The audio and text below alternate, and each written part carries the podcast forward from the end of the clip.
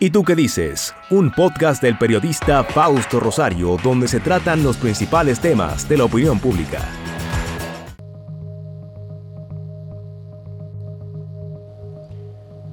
Desde el año 2013 la Iglesia Católica ha comenzado un proceso profundo de transformación iniciado por el Papa Francisco, el primer Papa latinoamericano, y además un Papa que tiene la condición de ser miembro de una congregación religiosa, la Compañía de Jesús. El Papa Francisco, por sus palabras cotidianas, muy sencillo, con imágenes, con ilustraciones sencillas, se comunica con un mundo convulso y eh, complejo, en donde hay muchos intereses económicos, políticos, económicos y de la guerra también, porque ha habido guerras en las que el mundo ha tenido un impacto muy poderoso, como el caso de Rusia contra Ucrania.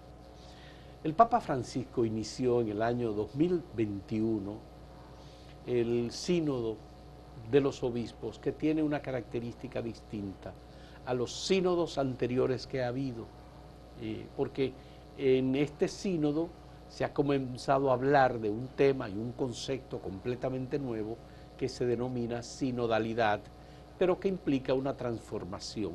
Es un cambio o una invitación de la Iglesia y de los religiosos, y particularmente del Papa, a los ciudadanos del mundo a caminar juntos con la Iglesia.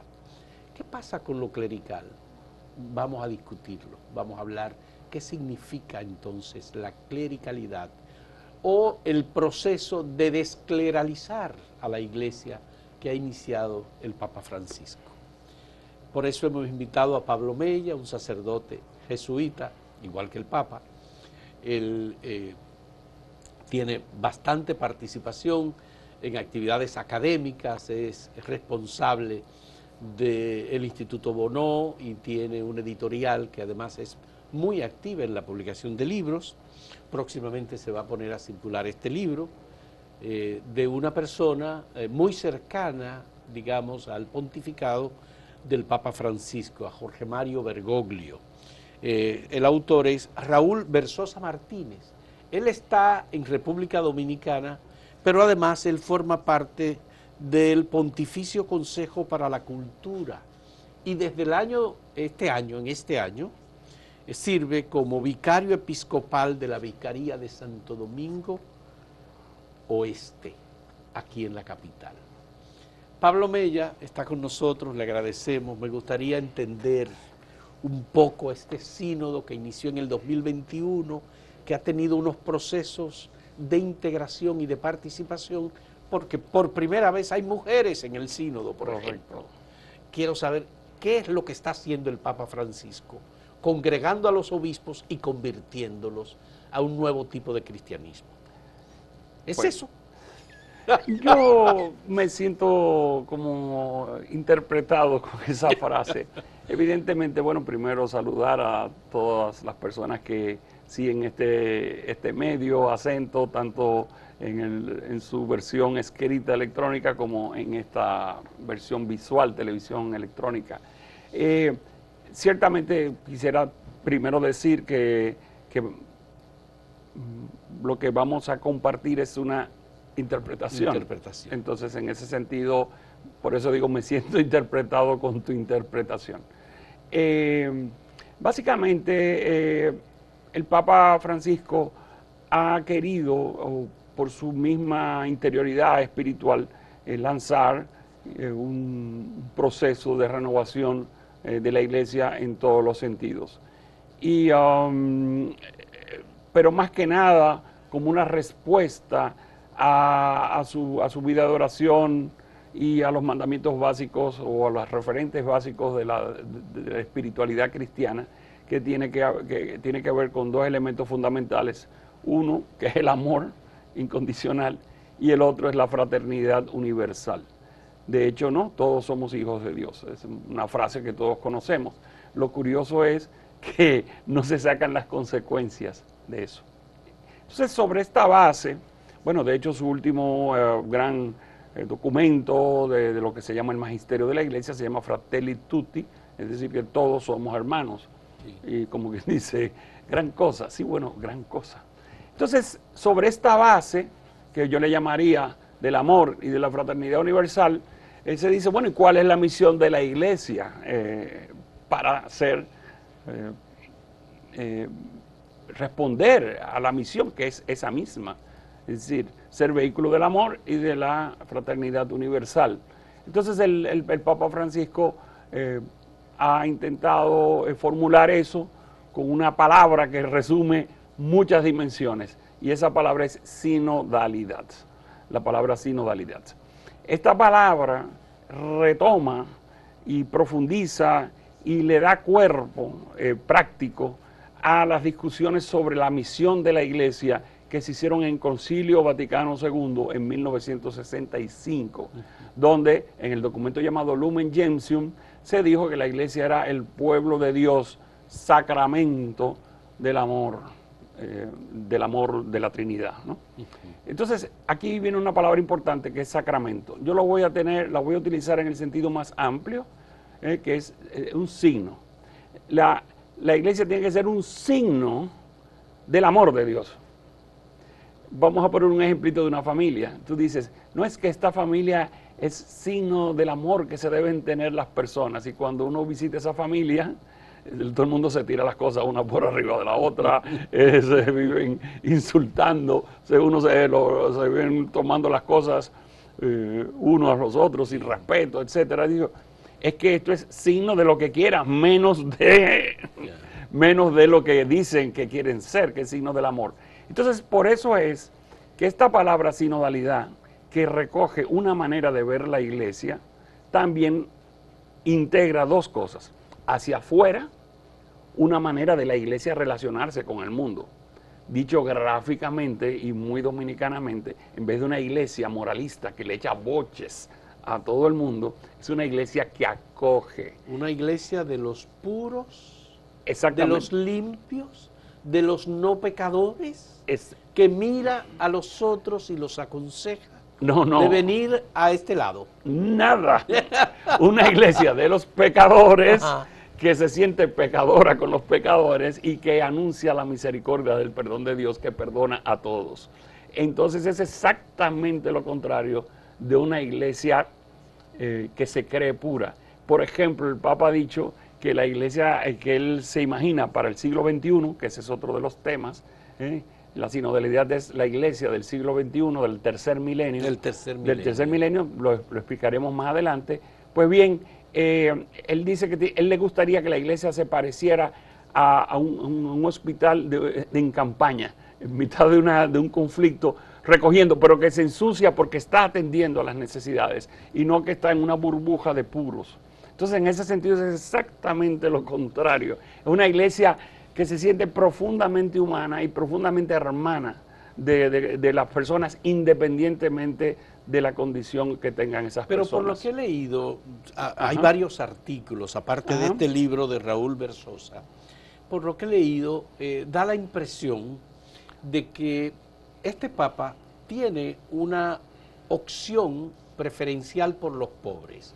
Lo que quiere decir que estamos volviendo, digamos, a un debate iniciado por Gustavo Gutiérrez, Leonardo Boff y compañía, en el sentido de plantear una teología de la liberación que llamaban más cercana a la, digamos, a la pobreza.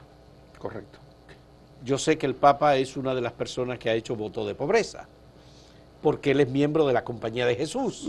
Y en la Compañía de Jesús hay... Como congregación religiosa. Una, una, congregación religiosa que tiene, y que lo ha discutido muchas veces, unos votos por la biografía del Papa que he leído, él llegó en el momento en el que cuando el padre Arrupe renunciaba de, como, como general de la Compañía de Jesús, estaba planteada la discusión de los votos de los jesuitas en todo el mundo. Correcto. Entonces, la cuestión de la clericalidad. Ser miembro del clero episcopal, obispal, sacerdotal, implica tener un poder implica tener una autoridad, implica tener un conocimiento y ser como parte de una élite. Y esa iglesia élite ha sido, digamos, ha ido comportándose en una postura que no es necesariamente la que la iglesia necesita para estar con los pobres. Ni la que quiere Explícamelo. Cristo. Ni la que quiere Cristo. Ni la que quiere el Papa. ni la que quiere Cristo, que es lo más importante para los que, para los que somos cristianos. A ver. A ver, yo voy a comenzar eh, citando una imagen que um, introdujo el Papa para explicar o responder a esa pregunta que estás haciendo en su alocución, en su mensaje con motivo del 50 aniversario del Sínodo de los Obispos, de la institución de, de esa instancia de gobierno de la Iglesia Católica que se llama el Sínodo de los Obispos, que es de 1965. Sí. El Papa, con motivo de los 50 años, por lo, por lo tanto, en 2015, hace una reflexión sobre cómo sería la manera en que la Iglesia puede gobernarse y reflexionar. Y pues bien, ahí es que él introduce la noción de sinodalidad. Y él pone esta imagen. Él dice, la sinodalidad desde el punto de vista interno, que fue algo que quedó en el aire, yo decía sinodalidad, sinodalidad impli- implica algo hacia afuera O hacia- y, algo hacia adentro. Sí. Ahora vamos a hablar hacia adentro. Hacia adentro. Hacia adentro Bien. significa, dice el Papa en esa alocución de 2015, invertir la pirámide, dice él. Es como, bueno, hay que, hay que decir, es cómo invertir la pirámide. Toda comparación siempre tiene un límite. Sí. Pero lo que dice es que la base está arriba y va bajando hasta llegar a la cabeza, que en este caso es el servicio del obispo de Roma, como el, el primero entre sus hermanos obispos, que en latín se dice primus inter pares, Inter pares. el primero entre los iguales. Inter El primero porque es una función eh, de universalización, etcétera. Entonces, él está invirtiendo la eclesiología que ha dominado la iglesia desde otro jesuita que se llama el cardenal Roberto Belarmino, en que se instauró la idea de, um, eh, como respuesta al protestantismo, de la eh, iglesia como sociedad perfecta. Entonces era arriba el Papa y todo iba bajando hasta las bases. Entonces, la función del laicado, o sea, del pueblo de Dios, era simplemente escuchar lo que le decían las autoridades. Ahora lo que ha hecho el Papa es invertir eso y es lo que está poniendo en práctica en el sínodo de la sinodalidad, que por eso es que se llama así. La base está arriba y se va escuchando y va bajando. Y lo último que tiene que hacer el Papa es recoger las voces de todos y todas y intentar expresar a través de un proceso de discernimiento y de oración lo que Dios le está pidiendo a la iglesia hoy para que sea signo del amor y de la justicia. Pero el Papa está admitiendo que los obispos son también seres humanos y pecadores. Ah, no, eso y hay está claro. muchos aspectos. Bueno, entonces ya la iglesia como sociedad perfecta no existe. Eh, perdón, sociedad perfecta es una, no es una noción moral, es una noción de filosofía política, eh, es una noción que viene desde la mm, Edad Media, entonces en la doctrina de la Iglesia hasta eh, recientemente, lo que pasa que esta es una interpretación, eh, había dos sociedades perfectas solamente, la Iglesia y el Estado. Es para que sepa que perfecta no es eh, una noción moral, sino una noción, la palabra técnica es ontológica, es decir, hay instituciones que tienen todos los recursos para poder mediar entre los seres humanos. Entonces, Pero muy recientemente uno ha escuchado Sí, predicación, Sí. discursos, conceptos sobre la iglesia como esa sociedad perfecta. Sí, es que, eh, vuelvo y repito, ahora también viene el problema de, de que muchas veces las personas cuando oyen sociedad perfecta no entienden que una, es un término técnico.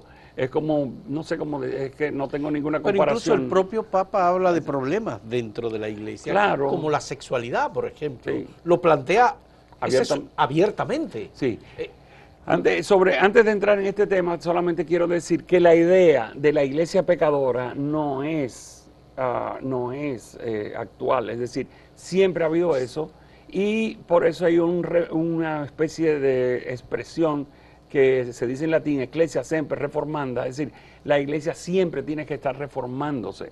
Lo único que, como explica el cardenal Michael Cherney, al, que es el prefecto de la- del Dicasterio de Desarrollo Integral, que es un dicasterio nuevo eh, en, la, en el Vaticano, eh, el cardenal Cherney explica eh, muy claramente que el- la diferencia del Papa con la gran tradición es el empeño y la intensidad que él le pone a estos temas. Quiero dejar esto claro, es decir, la iglesia esta idea de la iglesia pecadora no es nueva. Lo que pasa es que ahora se sensibiliza más y se entiende mejor. Ya, ¿y Entonces, cómo? Ah, sí. y no, y lo, lo de la sexualidad, que decía. Bueno, te- apenas mencionaba el tema Sí. porque estuve leyendo bastante lo del Exacto. Cheni y otros que han interpretado el tema de la sinodalidad, como un concepto completamente nuevo y como un desafío Sí. que tiene que diseminarse en toda la iglesia y en todos los cristianos para asumir un concepto diferente de la autoridad, porque en definitiva es. ahí va la autoridad. La autoridad entonces, en vez, eh, eh, por ejemplo, Monseñor Versosa lo explica muy bien, lo voy a decir con la, la iglesia tiene tantos años y habló tanto tiempo en latín, que hay muchas expresiones que todavía quedan en latín, que no se usan en, la vida corriente de las comunidades, pero que están ahí. Entonces, hay una, hay una distinción entre ecclesia docens e e- ecclesia dicens. Bueno, ecclesia docens, de donde viene docencia, es la iglesia que enseña. Que enseña. La iglesia maestra. Maestra. Bueno, la universidad madre, Madre y maestra. maestra. Entonces, es, corresponde a la idea de iglesia, eh, sociedad perfecta. Decir, la iglesia es la que enseña. Y el Papa lo que está diciendo, y Monseñor Versosa lo explica muy bien, es que la iglesia también es la que aprende. Y en una frase muy bella dice, y la frontera entre docencia y dicencia, que es una palabra que se usa también en educación, es decir, entre enseñar y aprender, Aprender, se difumina. Entonces el método de este sínodo de la sinodalidad es precisamente que el magisterio no nace de la docencia, sino de la discencia, es decir, del proceso de aprender, del proceso de escuchar, del proceso de estar atento, qué es lo que Dios nos está pidiendo en la historia y en la realidad. Por eso, el Papa, por ejemplo, en Fratelli Tutti, hace una defensa de una, de una participación política responsable. Porque dice, no, es que la tarea que tenemos en este mundo es este mundo, no es, no es otro, mundo, es, es este mundo. Sí. Él es muy eh, claro eh, Sí. y muy realista en, su- en sus planteamientos. Genera mucha pasión y genera rechazo. Sí, hay mucho El rechazo. padre, el papa tiene, eh, por su magisterio, por la forma en que se ha planteado, eh, tiene unos desafíos muy grandes, especialmente al interior de la iglesia. Sí. Parece ser que hay más oposición frente a los planteamientos que él hace dentro de la iglesia que quienes lo reciben como cristianos sin autoridad. Sí, mi experiencia personal eh, confirma eso que estás diciendo. Es decir, yo percibo, claro, siempre para uno hacer una afirmación más categórica tendría que hacer una suerte de estudio, eso que hacen ustedes los comunicadores, ¿no? Algún tipo de estudio de opinión, Sí. con, un- con una encuesta, que se hagan unos Ya. porcentajes, Mediciones. me- con algunas mediciones. Sí. Pero la impresión que yo tengo eh, en, mis, en mis intercambios, que no son pocos, es que el Papa tiene más oposición dentro de la iglesia que fuera de la iglesia. Ahora bien, es curioso, precisamente ahora, eh, en el momento que estamos eh, realizando esta entrevista, ¿no?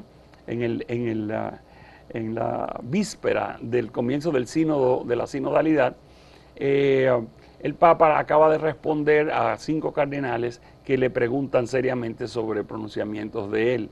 Y él con una paciencia enorme le respondió con mucha paz los puntos en que lo, lo criticaban.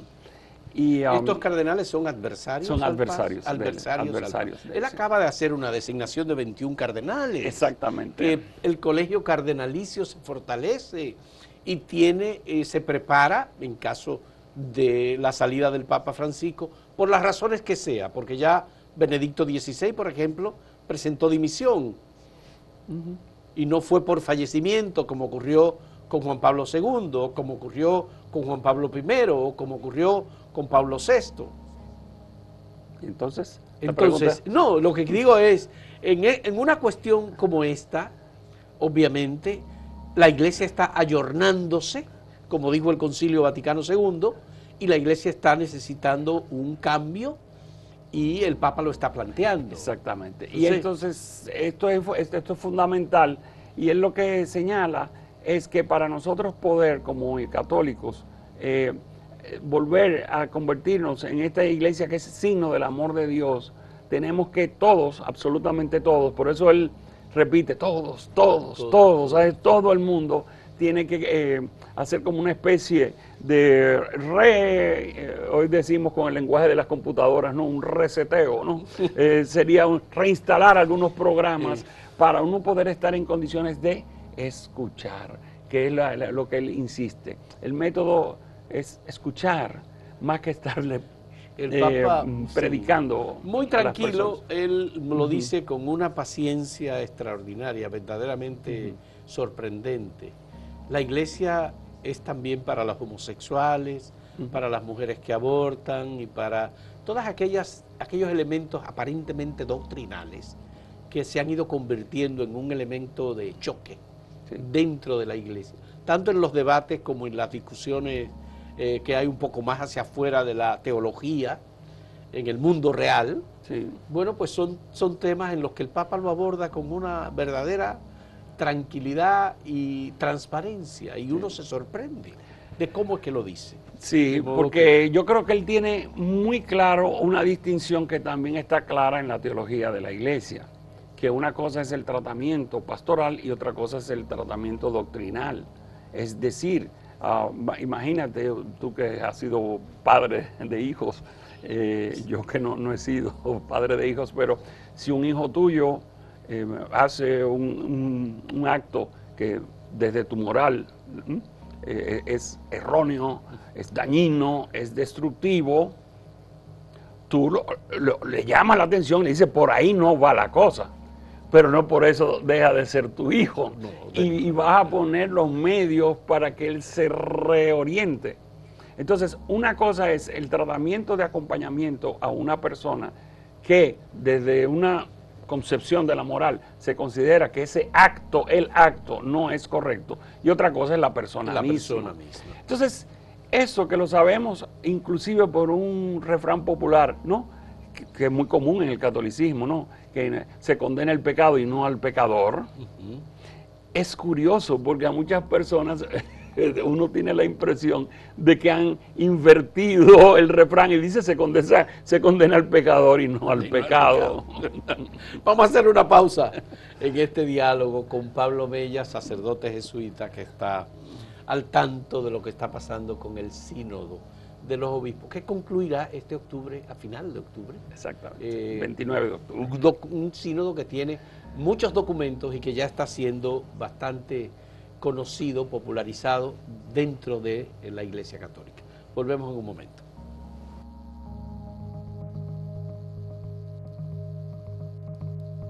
Si quieres anunciarte en este podcast, escríbenos a podcast.acentotv.de.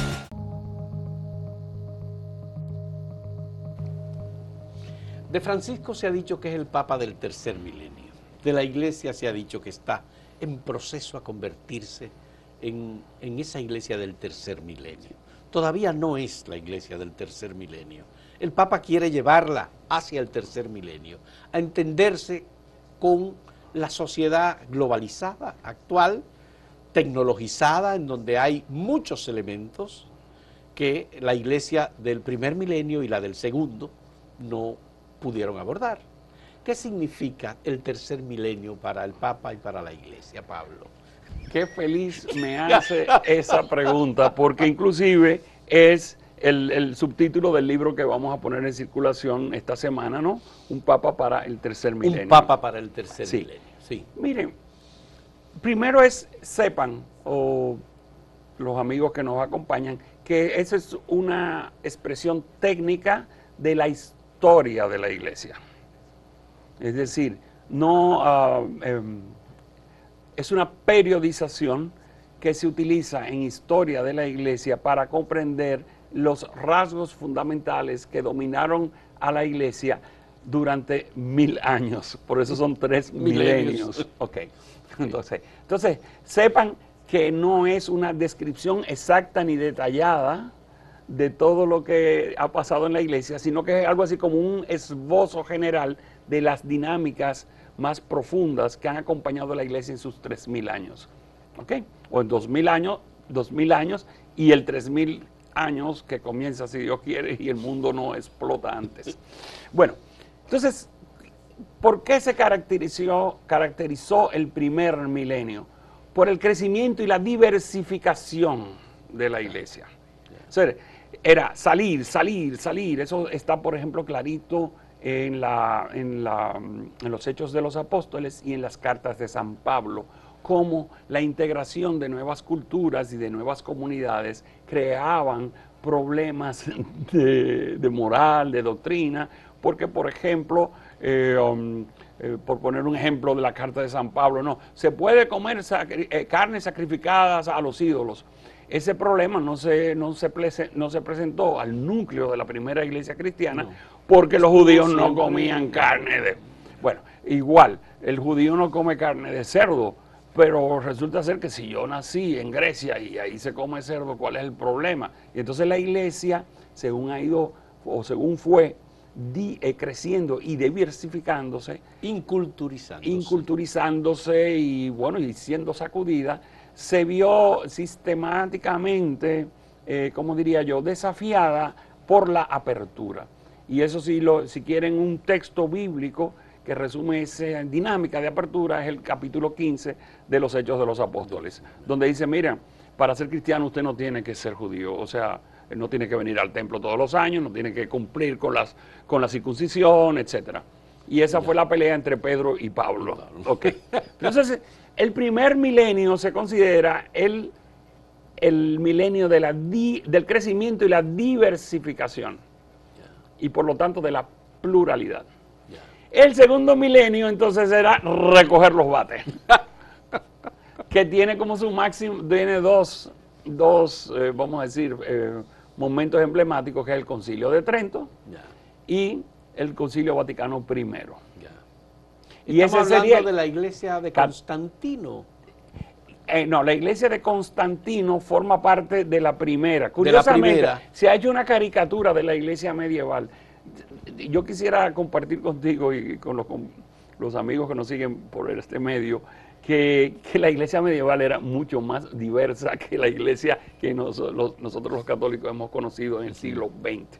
Era mucho más diversa, pero se ha hecho una caricatura de esa iglesia. Bueno, dejo eso de lado. Muy bien. Entonces, el segundo milenio es la iglesia que nosotros hemos eh, conocido, que es la iglesia de la unificación. Por ejemplo, en la Edad Media había muchos más sacramentos y sacramentales. Esa idea de los siete sacramentos desde el Concilio de Trento de 1540. Esa es una idea moderna donde mm, se unifican las costumbres, las prácticas, se unifica la liturgia, el latín se vuelve obligatorio para las celebraciones y así sucesivamente. Entonces, eh, se da un proceso de, um, recogida y de verticalización. Y ese es el segundo milenio. Es el tema de la autoridad. De la autoridad y, la imposición. Ajá, y no, yo, vamos a decir lo bonito y después lo decimos feo. bonito es de la autoridad y la, y la procura de la unidad. Ya. De que, de que, todo el mundo piense eh, igual. Ajá, piense más o menos igual. Y eso trae como consecuencia la parte fea. La parte fea. El autoritarismo y el clericalismo. Y el clericalismo. Y eso es lo que caracterizó el segundo milenio. Entonces, el Papa del tercer milenio es el de la unidad en la diversidad. Así como el primer milenio, la palabra clave es la crecimiento y la pluralidad, si cada uno por su cuenta. Y el segundo es el de la universalidad y la unificación. El tercer milenio es el de la iglesia en que intenta vivir una comunión en la diversidad. Y el adjetivo que se ha utilizado para explicar esta dinámica es que queremos una iglesia inclusiva. Inclusiva. Es la palabra que se va a utilizar y que vamos a ver que se va a repetir en el, um, en el, durante el, el sínodo de la, sinodalidad. Esa iglesia inclusiva es la iglesia que admite a los homosexuales como seres humanos. Exactamente. A las mujeres en cualquier condición en que se encuentren. Exactamente. En pecado, si todos estamos en pecado. Todos estamos en pecado. Hay pecados más graves que otros, porque no es lo mismo, por ejemplo, robarte el ejemplo típico que ponemos ¿no? en, en la cuestión de la corrupción de nuestra sociedad. No es lo mismo robarte una gallina que hacer un sistema de venta de gallinas desde tu puesto de, ¿no? desde tu puesto de, de, administración y hacerte hipermillonario, no es lo mismo. Ya. Sí. Entonces, eh, en, en, el caso aterrizando nosotros, como este libro se va a poner a circular ahora en estos días de Raúl Versosa, eh, la iglesia dominicana. La iglesia dominicana está en el camino de esa sinodalidad que el Papa ha planteado. Los obispos dominicanos han reflexionado sobre esta cuestión. ¿Hay algún documento que se haya planteado de, la conferencia episcopal para el sínodo? ¿Cómo es, ¿Cómo es el trabajo que se está haciendo desde la teología propia de la dominicanidad? Por, decirlo así, si ha habido y si hay alguna teología de la dominicanidad. Eh, ha sido, se ha hecho algo, pero yo entiendo que como también explica Michael Cherney en ese artículo que recomendamos que, leemos, eh, que se lea, ya pondremos la, referencia en el artículo en su momento. Eh, se ha hecho algo, pero todavía es incipiente y es insuficiente. Y eso que pero igual pasa con otros países. Eso Y eso que podemos decir de la Iglesia Dominicana se puede decir de la, mm, de la iglesia en el mundo entero. Es decir, hay personas que han entrado, han comprendido, pero por ejemplo, si pudiéramos ahora mismo, eh, por un intercambio de esos de llamadas y tal, preguntarle a algún católico que nos esté viendo, defíname sinodalidad, sinodalidad. y yo estoy casi seguro que no sabe. Ya. Entonces sí, la sinodalidad es la propuesta del Papa, en el sentido de que la iglesia tiene que caminar junto a su pueblo. Él, retoma, reduce el impacto y el nivel de la autoridad y le da autoridad al pueblo de Dios en camino de su salvación. Entiendo que más o menos... No, no le reduce, reduce eh, la primera parte de tu afirmación. Él lo explica muy bien y Cherny lo, explica muy bien citando al Papa también en el artículo que estoy diciendo no reduce la autoridad, en este caso que es básicamente de los obispos, porque el núcleo de la organización de la iglesia, ¿no? porque el Espíritu es Dios mismo, según los que somos creyentes, y el Espíritu Santo, y bueno, eh, el misterio de la Trinidad, decimos. Pero desde el punto de vista organizativo, la iglesia católica es la, eh, la comunión de las iglesias locales representadas con sus obispos. Ok, entonces, es una organización que se llama episcopal, es decir, los obispos son los que mm, tienen como ministerio conservar esa unidad en la diversidad. Entonces, lo que explican es que lo que hay que cambiar es la manera de concebir ese servicio, que ese servicio no tiene por qué ser autoritario y que él va a ganar autoridad, no autoritarismo, si aprende a escuchar y a caminar con el pueblo. ¿Qué es lo que dice el Papa en el mensaje de hoy? Precisamente Exactamente en el mensaje. Este martes el Papa Francisco ha emitido a las 7.30 de la mañana de este 3 de octubre un mensaje en el que dice la esencia del camino sinodal se encuentra en una verdad básica que nunca debemos perder de vista. Su finalidad es escuchar, comprender y poner en práctica la voluntad de Dios. Siento a San Ignacio de Loyola ahí. ¡Oh, qué casualidad! no, sientes a San Ignacio de Loyola y sientes la corriente fundamental de la mística, de la mística cristiana. Porque si sigues para atrás vas a sentir a Jesús. El tema es escuchar. Y detrás de Jesús, la cultura judía. La oración fundamental del judaísmo es Shema Israel. Escucha Israel. Es decir, abre tu oído. En el sacramento del bautismo hay un acto que se ha ritualizado tomado de una escena del Evangelio que se llama el Efratá, que dice que Jesús a un sordo le, sopla en el oído y dice, ábrete. Pero ábrete es aquí en sentido eh, metafórico, es decir, ábrete, escucha, no te cierres en tus propias ideas, no, no, no te, no te no te vuelvas autorreferencial, que es otro de las ideas centrales del Papa.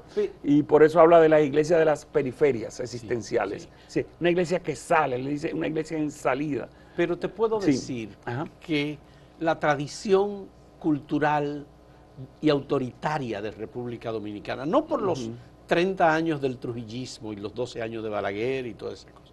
Lo que estoy pensando es que en 1981 se designó como arzobispo de Santo Domingo a Monseñor Nicolás de Jesús López Rodríguez, que luego se convirtió en cardenal López Rodríguez y que expresó un tipo de autoridad muy distinta al del pastor tradicional. no estoy, obviamente, ni criticando ni denigrando a Nicolás López Rodríguez. Lo que estoy diciendo es que tuvo, expresó y enseñó un tipo de autoridad que no es el de la Iglesia Católica ni el del cristiano, pastor que conduce, como dicen, a las ovejas eh, tranquilamente y en paz. Yo diría lo siguiente sobre esa observación tuya y juicio también. Primero que habría que sumarle un elemento totalmente personal, que es la personalidad de él, que era muy explosiva, etcétera, y muy fuerte, y eso le venía de joven y todo el mundo lo sabía y él mismo lo sufría, porque yo hablé muchas veces con, con Monseñor Nicolás de Jesús, y él, o sea, él mismo sufría, porque hay un componente también, vamos a decir, psicológico, caracteriológico y tal. Pero además, volviendo a algo que dijimos antes de la pausa, es que él respondía a, lo que llamamos la, concepción de la iglesia como sociedad perfecta. Es decir, eh, um, la idea de lo que eh, podríamos eh, llamar, con la imagen del Papa actual, esta iglesia que va de arriba hacia abajo, ¿no? Y no de abajo hacia arriba. Es decir, el triángulo puesto sobre la base, donde el ministerio episcopal se, siente como si fuera una monarquía. Y el Papa dice, no, eh, esto es un caminar juntos. Y um, la esencia de la iglesia es la capacidad de caminar juntos. Pero aquí, hay, aquí hay que trabajar con los cristianos, con los miembros de la iglesia, la gente que se congrega, las comunidades de base, las personas en la clase media, etcétera, en el sentido de este planteamiento del Papa Francisco, que es distinto es, lo que me llama la atención. Si me dicen, es distinto, yo digo, claro que es distinto, y al mismo tiempo es totalmente tradicional, porque es lo que uno va a encontrar en la gran tradición, pero que no sé cómo diría, como que uno se, uno, yo me incluyo, uno se ciega. Entonces, esa formación y esa transformación interior hay que hacerlo en todos los niveles, y Michael Cherny lo explica muy bien. O sea, esta tarea no es solamente disque, como dice, esto no es una esto es una eh, guerra interna, como una especie de lucha de clases interna en la iglesia. No, es un llamado a toda la iglesia para que ella sea signo y servidora. Porque si tú te pones arriba como una especie de reyesuelo o de perfecto, que es el otro problema, entonces no vas a tomar la actitud de servidora, sino que te vas a convertir en una especie de juez supramoral y no de gente que camina junto con los otros. Entonces eso tiene que influir en todos los niveles, tanto en las propuestas pastorales hacia adentro de la iglesia, que es lo que intenta hacer el sínodo de la sinodalidad, al dar participación a laicos por primera vez y con derecho a voto y todo, y hacia afuera, que es lo que también Michael Chen en su artículo eh, eh, explica, cuando el Papa recibió a los movimientos populares, que los ha recibido tres veces a nivel mundial, y les ha dicho, no, es que ustedes para mí son los poetas de la novedad, le dijo. Porque la idea es una iglesia que camina con las grandes, como dice el Gaudium et Spes número uno ¿no? del, del Vaticano II, cuando las esperanzas, los gozos y las tristezas de la gente se convierten en las esperanzas, los gozos y las tristezas de la iglesia. Por eso es que la iglesia es signo para la humanidad y no... ¿Cambia entonces de alguna manera el magisterio de la iglesia como se ha conocido tradicionalmente? Yo diría, cambia el, modo de eh, configurarse el magisterio, pero no el magisterio. Es decir, no, lo voy a decir por qué no el magisterio, en tres, en tres sentidos. Magisterio es eh, vamos a poner un símil con la gramática de, la lengua, ¿no? El magisterio lo que hace la Real Academia. Es decir, mira, las palabras con las palabras agudas que terminan en N, S o vocal llevan tilde. O sea, o sea, te da una normativa para que nos entendamos. Sí. Entonces, tú tienes que tener un, un conjunto de reglas que te ayuden a qué? En este caso, a escribir bien el conjunto de reglas que te da la iglesia está orientada a vivir el cristianismo, no a, ponerle cargas pesadas a nadie, como denuncia Jesús en el capítulo 23 de San Mateo. Entonces, ese sería el primer sentido de magisterio. Pero después, magisterio también es algo que tiene mayor o menor grado de oficialidad. Un catequista que prepara a unos niños está ejerciendo de alguna manera, es verdad que eso es propiamente hablando dirajé, educación, pero tiene un elemento de magisterio. Cuando le dice, vamos a ver, estos son los sacramentos de nuestra iglesia, está transmitiendo lo que se enseña y que se supone que le va a ayudar a vivir su vida espiritual. Pero el magisterio, técnicamente hablando, lo ejercen los obispos y sobre todo el Papa en el esquema actual. Entonces, no cambia el hecho de que hay magisterio, lo que cambia es la manera de ejercitarlo y el contenido. ¿En qué sentido? De que se hace sensible a una pluralidad de voces. Es un magisterio más inclusivo. Y por eso, si ustedes comparan las, los documentos del actual Papa en, en las notas al pie de página con los documentos de hace 20, 30 años, ustedes van a ver la variedad de voces que se incluyen. Antes era autorreferencial un papa citaba al otro papa, al otro papa, al otro papa, al otro papa, y no escuchaba. Ahora cita conferencias episcopales de África, de, Asia, eh, problemáticas, cita documentos de, fuera de la iglesia. O sea, la manera de escribir está escuchando, que es la, palabra clave aquí, está intentando eh, recoger los gritos de la humanidad. Bueno, yo hace ya algunos años leí un libro escrito por alguien desde el Vaticano llamado Pontífice, recuerdo, y que planteaba a futuro como las cosas que están ocurriendo ahora en la iglesia, incluyendo la presencia de la mujer no solamente en el sínodo, sino también en la autoridad sobre, en materia eh, de teología, por ejemplo. Hay muchas mujeres teólogas con extraordinaria capacidad, algunas de las cuales han sido sancionadas por el tipo de planteamientos, por ejemplo, que han hecho. Y esto, obviamente, lo que está haciendo el Papa Francisco está cambiando sustancialmente el modelo. Implica que la enseñanza, por ejemplo, la doctrina, no la doctrina, la enseñanza de las vocaciones que llegan hoy a la iglesia, podría cambiar. Tiene que cambiar, eh, pero que vuelvo y repito, es que tiene que cambiar todo. Tiene que cambiar la manera en que celebramos la Eucaristía, pero no en su formalidad. No es que vamos a cambiar que creamos en la presencia real del cuerpo de Cristo. No es eso. Es que, ¿para qué voy a misa? ¿Para qué rezo? Eh, ¿Rezo para sentirme superior al otro o para servir al otro? Entonces cambia la oración. Por eso es que cambia todo y sin embargo, eh, yo lo diría es, eh, tomando la frase en latín que cité hace un rato, de esa iglesia, semper, reformanda, lo que estamos haciendo es una reforma en el, en el sentido más tradicional de la iglesia. estamos poniendo sobre los rieles eh, y en su sentido espiritual más profundo. Por eso, por ejemplo, Monseñor Versosa, eh, yo cuando comencé a, eh, bueno, a trabajar el manuscrito de este libro, nos tomó un año sacarlo, por, porque, bueno, por distintas cuestiones editoriales, pero las tres palabras que tienes, mística, sinodalidad y pobres, ese es el, subsubtítulo del. Este el subtítulo es un papa para el siglo XXI. El tercer para el tercer milenio, perdón, y mística, sinodalidad y pobres. Entonces, yo decía, pero no entiendo, ahora lo entiendo.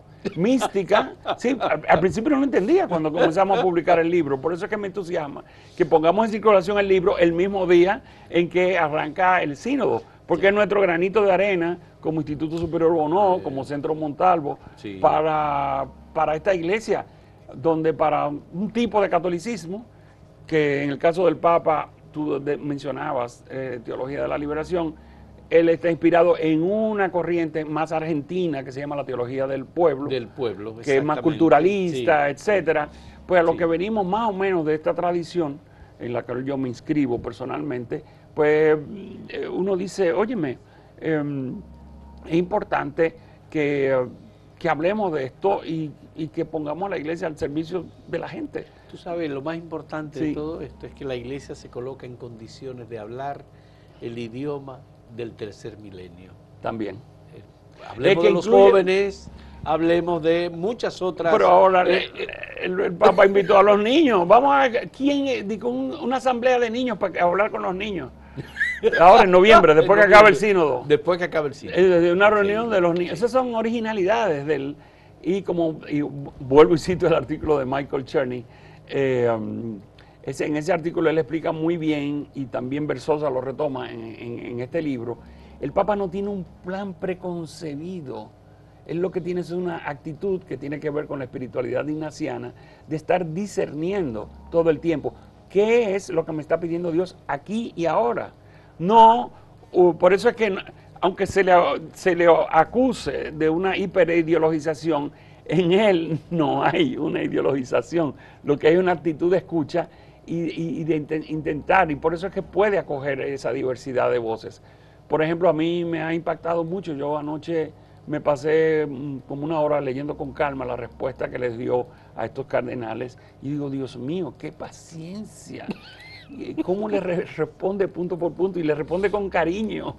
yo digo, yo no tendría esa, esa altura, esa altura moral. esa capacidad, por supuesto. Hacemos una última pausa en este diálogo con Pablo Mella, sacerdote jesuita y eh, director del Centro Universitario Bono. Volvemos en un momento.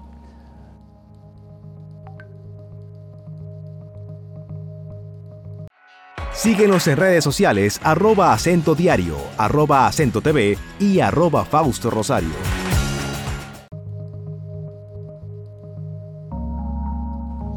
Bien, esta semana será puesto a circular este libro, Francisco, un papa para el tercer milenio, Mística, Sinodalidad, Pobres, de Raúl Versosa Martínez, que es miembro del Consejo Pontificio para la Cultura y que está sirviendo como vicario episcopal de la Vicaría Oeste de Santo Domingo. Eh, Monseñor eh, Versosa eh, es el autor de este libro, el Centro Universitario Bono lo está publicando. Dime, ¿cómo es que, me dices que comenzaron hace un año a trabajar en el libro? Sí, sí. Él lo escribía y tú, ustedes No, no, él, bueno, hicimos varios ajustes. Originalmente yo no sabía de la existencia de Monseñor Versosa, es obispo, ¿no? Él vino por un tiempo, ahora ha recibido un destino nuevo que todavía estamos esperando que, eh, cuál, es el destino nuevo que el Papa le ha pedido. Eh, directamente el Papa le ha pedido una nueva misión a Monseñor Versosa. Eh, pues yo en, una charla de, de la, conmemoración de Santo Tomás de Aquino, del Centro de Teología de los Dominicos, donde yo también soy docente.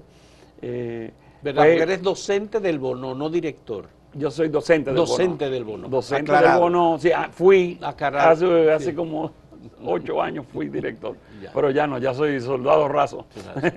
y, y, ¿cómo se llama? Y, y soy, pero soy docente también en el Centro de los Dominicos y con motivo de la, de la fiesta de Santo Tomás de Aquino, Monseñor Versosa habló y yo digo, ¿y quién es este señor? Pues yo no sabía quién era, porque él, es un comunicador y, y brillante. Él tiene, ha publicado como 20 libros, tiene dos doctorados, es un tipo extraordinario. Y dice, ¿quién es este señor? Además que conoce también a la compañía de Jesús y la espiritualidad ignaciana. Y dice, ¿quién es este señor?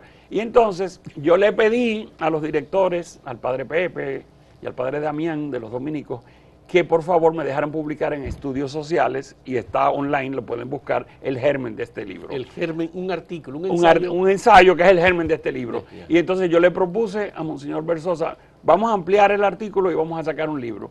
Pero como Monseñor Versosa es una máquina de trabajo, él como en, en tres semanas tenía el libro listo.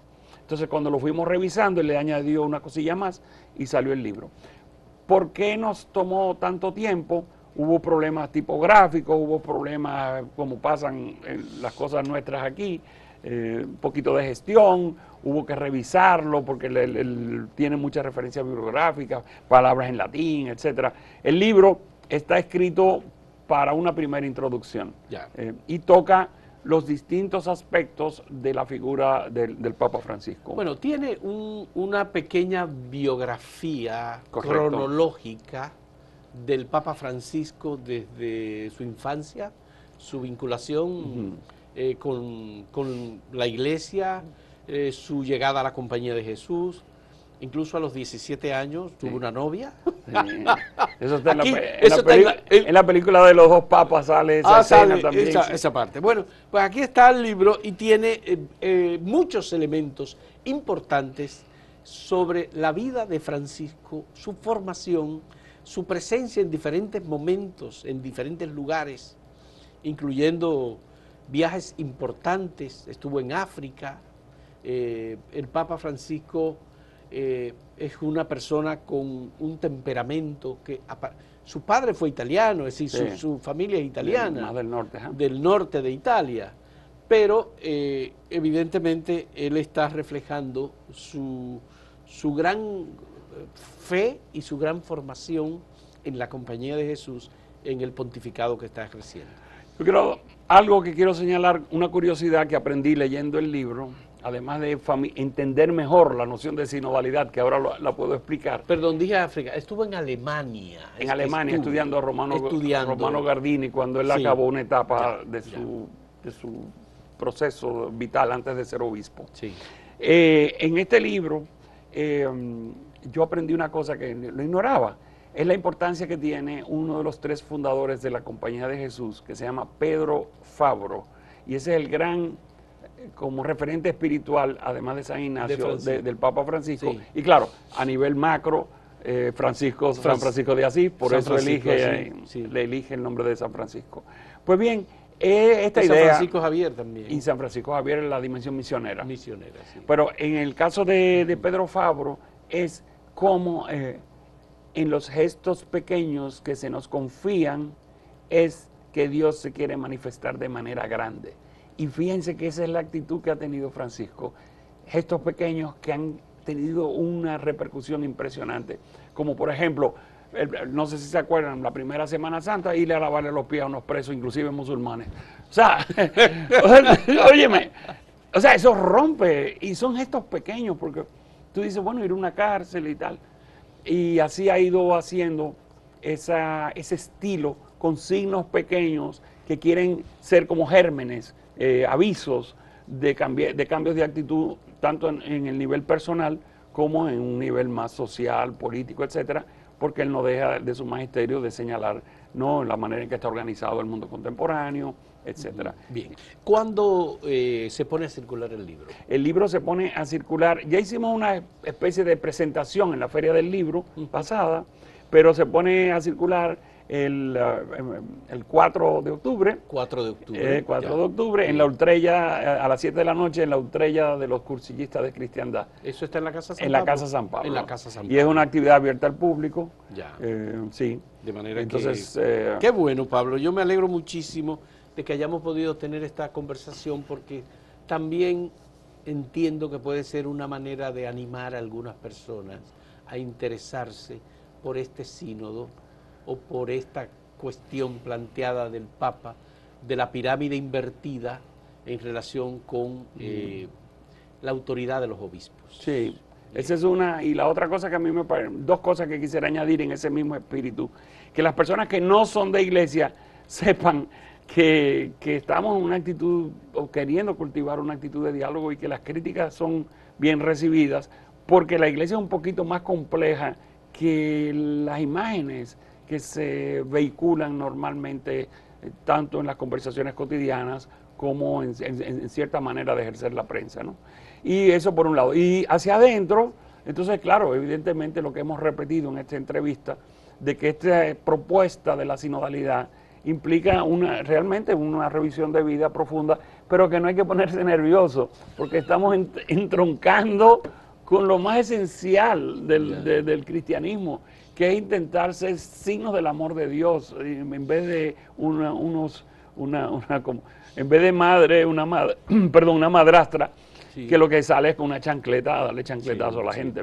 Si yo quisiera eh, invitar a un obispo dominicano que pueda hablar con nosotros sobre... Claro, tiene que invitar a, a, Freddy de la Cruz, que es el representante de la Conferencia del Episcopado ante la ante el sínodo. Él está allá. Él está, él está en Roma. Él está en Roma y es el representante oficial. En la lista, él aparece y fue el delegado por la Iglesia Dominicana representando a los obispos dominicanos. Freddy de la Cruz. Sí, tu amigo. sí, eh, yo, me sorprende, pero de verdad me parece interesante. Monseñor Alfredo de la Cruz. Alfredo de la Cruz. que yo lo digo Freddy, porque estudiamos juntos en el seminario. Y, um, y, si quieren también para una voz femenina, cuando regrese de Roma, a la hermana... Lo que pasa es que Alfredo lo han mencionado mucho en los últimos días como una persona que podría ser arzobispo eh, en, en, una de las de los arzobispados que hay en República Yo no soy especialista en, en asuntos eclesiásticos, ni me interesa. yo tengo cuatro votos de jesuita que no puedo a cargo no, eclesiástico. No, no, está bien. Hice un voto. No, no, no, está bien, está bien, tranquilo. Señores, muchas gracias. Pablo, muchas gracias, Pablo Mella.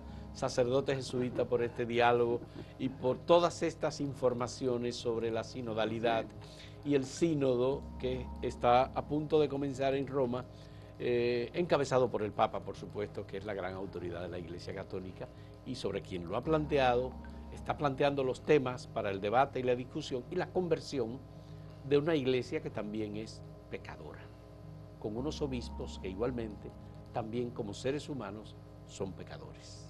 Qué bueno. Gracias, señores, por la compañía y hasta luego.